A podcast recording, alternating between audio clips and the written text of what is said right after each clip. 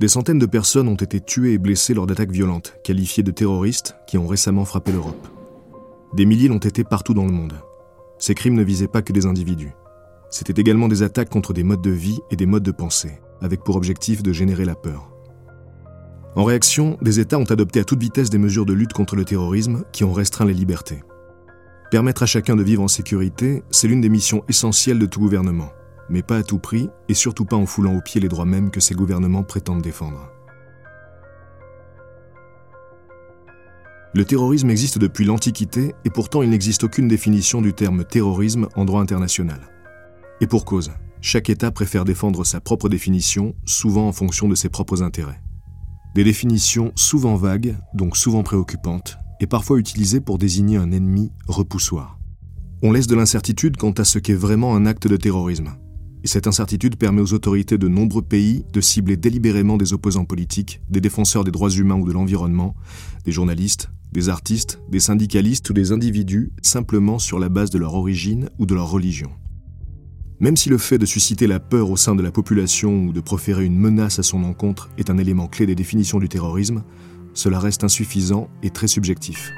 Par exemple, défendre pacifiquement une vision alternative de la société à travers des actes de désobéissance civile non violente peut être considéré comme une menace à l'ordre établi, et des militants pacifiques peuvent se trouver en infraction avec les lois antiterroristes.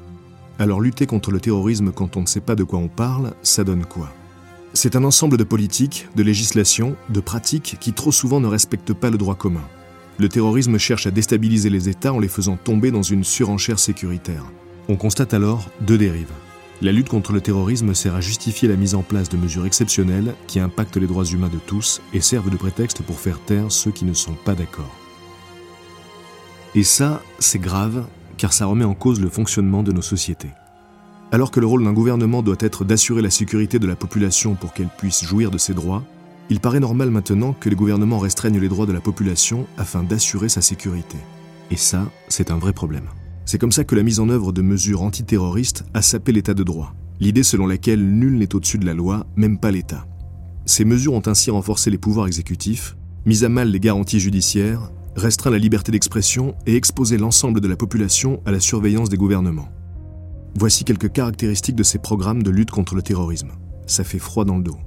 Recours à la torture, arrestation et emprisonnement arbitraire, des défenseurs des droits humains, des opposants politiques, des journalistes, des minorités, surveillance de masse, perquisition sans autorisation d'un juge, interdiction de manifester.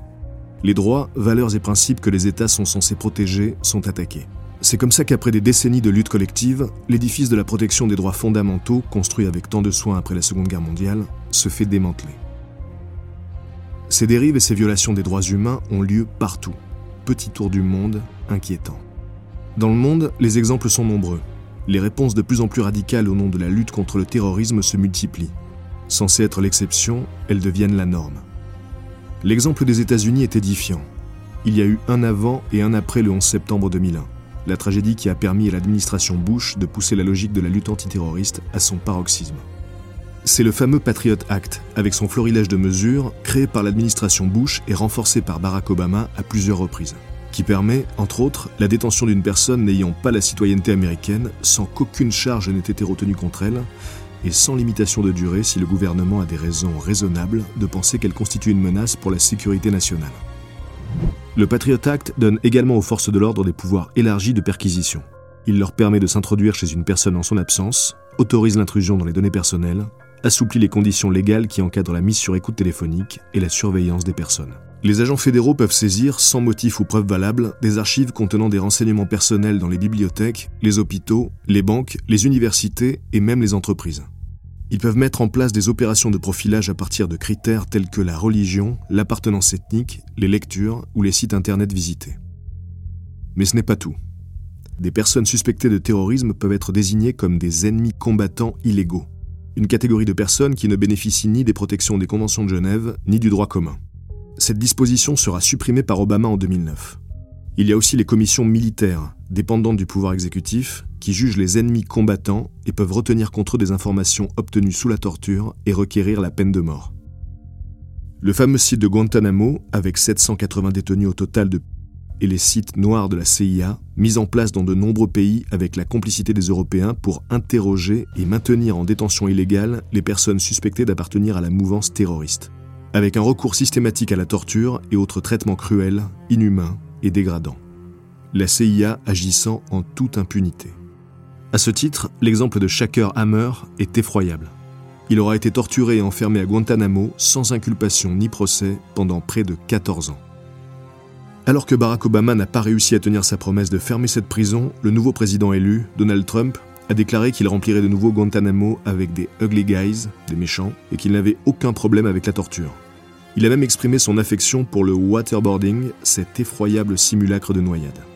Le nouveau président des États-Unis compte bien entretenir ce que l'administration Bush a créé, et même accentuer la pression alors que les commissions d'enquête parlementaires du Sénat américain ont démontré que le recours à la torture et à la surveillance illégale n'ont pas permis à ce jour d'empêcher le moindre attentat. Prenons l'Arabie saoudite. Dans la loi antiterroriste du 3 février 2014, on trouve comme infraction qualifiée de terroriste tout acte ayant directement ou indirectement pour but de troubler l'ordre public de l'État, de compromettre la sécurité de la société ou la stabilité de l'État, de mettre en péril l'unité nationale, de nuire à la réputation de l'État ou à sa position. Peut-on imaginer plus vague? Cette loi accorde au ministère de l'Intérieur des pouvoirs très vastes, sans contrôle judiciaire.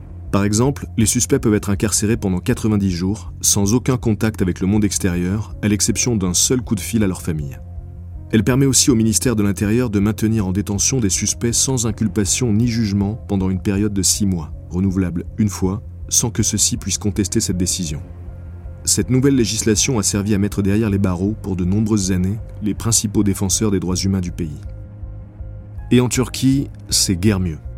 Les mesures d'urgence musellent toutes les voix discordantes en les qualifiant de terroristes. Grâce à l'état d'urgence, le Premier ministre peut gouverner par décret en contournant le Parlement. Suite au coup d'État avorté de juillet 2016, au moins 50 000 personnes ont été arrêtées en un an plus de 100 000 fonctionnaires, parmi lesquels des enseignants, des policiers, des militaires, des médecins, des juges et des procureurs, ont été limogés. 118 journalistes ont été placés en détention provisoire et 184 médias fermés de façon arbitraire et définitive par décret. Au moins 375 ONG, dont des groupes de défense des droits des femmes, des associations d'avocats et des organisations humanitaires, ont été fermés par décret. Tous au motif qu'ils étaient liés à une organisation terroriste ou à une menace pesant sur la sécurité nationale. En Hongrie, ce sont les réfugiés qui, sous couvert de lutte antiterroriste, sont pris pour cible. Tout est entrepris pour établir le lien entre réfugiés et terrorisme. Le pays a pris de nombreuses mesures pour maintenir les réfugiés hors de son territoire. Depuis 2015, le gouvernement évoque une situation de crise due à l'immigration massive. Les modifications apportées en 2015 au Code pénal criminalisent les réfugiés et migrants qui entrent irrégulièrement en Hongrie en franchissant la clôture de sa frontière sud. Le cas d'Ahmed H en est un exemple criant. Il a été condamné à 10 ans de prison pour terrorisme le 30 novembre 2016. Quel est son crime? Avoir été au mauvais endroit au mauvais moment. Alors qu'il aidait ses parents à fuir la guerre en Syrie pour trouver refuge en Europe, il arrive début septembre 2015 à la frontière hongroise qui vient tout juste d'être fermée. Malgré ses demandes pour que la police les laisse passer et ses appels au calme, la situation dégénère, la violence éclate. Il est arrêté pour avoir jeté une pierre. Son acte est qualifié de terrorisme et suffit à justifier 10 ans d'emprisonnement alors qu'il tentait seulement d'aider ses parents à fuir l'enfer de la Syrie. Suite aux attentats de 2015, la France n'a pas fait mieux et a suivi les exemples antérieurs comme ceux de la politique de Bush. En France, ce sont les attaques contre Charlie Hebdo et l'hypercachère en janvier 2015 qui marquent un tournant décisif. C'est la liberté d'expression et la liberté de religion qui sont attaquées, des millions de personnes descendent dans les rues pour défendre ces valeurs. Et pourtant, la réponse des autorités et d'une immense majorité de la classe politique a progressivement remis en cause ces droits fondamentaux. Une tragédie en trois actes. Acte 1. Dès 2015, près de 700 personnes sont poursuivies pour apologie du terrorisme. Une infraction au contour très flou qui permet de criminaliser des déclarations qui ne constituent pas forcément des incitations directes à la violence et à la haine. Elles peuvent simplement relever de l'exercice légitime de la liberté d'expression. Acte 2. Présentée comme une réponse à la menace terroriste, la loi sur le renseignement est adoptée le 24 juillet 2015. Elle autorise des techniques de surveillance de masse pour des motifs vagues, sans contrôle judiciaire préalable ni recours effectif pour les personnes visées. Acte 3. Dès le lendemain des attentats du 13 novembre 2015, l'état d'urgence est décrété.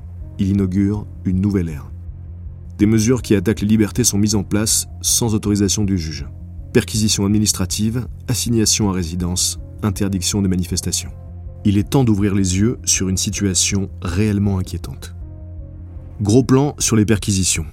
Pendant l'état d'urgence, les préfets peuvent autoriser une perquisition pour des motifs vagues et moins graves que ceux exigés par le droit pénal. Les autorités peuvent tout perquisitionner. S'il existe des raisons sérieuses de penser que ce lieu est fréquenté par une personne dont le comportement constitue une menace pour la sécurité et l'ordre public. Ce n'est donc pas seulement des activités terroristes qui sont visées, mais aussi des façons d'être, de s'exprimer, de vivre. C'est comme ça que des musulmans ont été ciblés, principalement du fait de leurs pratiques religieuses supposées, souvent en l'absence d'éléments prouvant qu'ils avaient commis une quelconque infraction pénale. Ou que 155 manifestations ont été interdites pendant les 18 premiers mois de l'état d'urgence, et que 639 personnes ont été individuellement interdites de manifester. Peut-on faire plus évasif et attrape tout? Toujours en raison de l'état d'urgence, les perquisitions peuvent être menées par la police à n'importe quelle heure du jour ou de la nuit et sans préavis des malades, des enfants sont bousculés sans ménagement.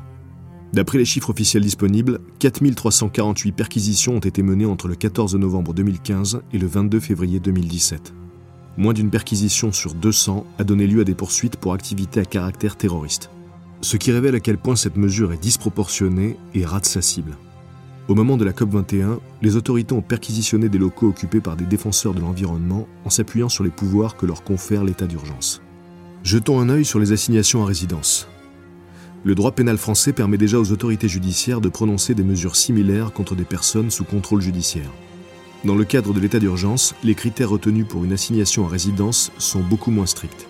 Un arrêté d'assignation à résidence peut être pris contre un individu lorsqu'il existe des raisons sérieuses de penser que son comportement constitue une menace pour la sécurité et l'ordre public. Encore une fois, le flou. Pas des actes, mais des comportements. Pas des menaces à caractère terroriste, mais des menaces à la sécurité et l'ordre public. En général, une assignation à résidence comprend un couvre-feu obligeant la personne à demeurer à son domicile jusqu'à 12 heures par jour, l'interdiction de sortir du territoire d'une commune donnée et l'obligation de se présenter quotidiennement au commissariat, généralement trois fois par jour. Ces mesures ont des conséquences dramatiques sur le droit de circuler librement, le droit à la vie privée et familiale, ou le droit à l'emploi ou même à la santé quand elles empêchent de se rendre à des rendez-vous médicaux. Encore une fois, c'est disproportionné. Or, sur 629 personnes visées par des mesures d'assignation à résidence, aucune n'a fait à ce jour l'objet de poursuites judiciaires en lien avec une infraction à caractère terroriste. Pourtant, ça tombe sous le sens. On ne peut pas protéger les libertés en les supprimant. Renoncer aux droits humains, c'est une catastrophe. Alors qu'est-ce qu'on fait concrètement une fois qu'on a dit ça?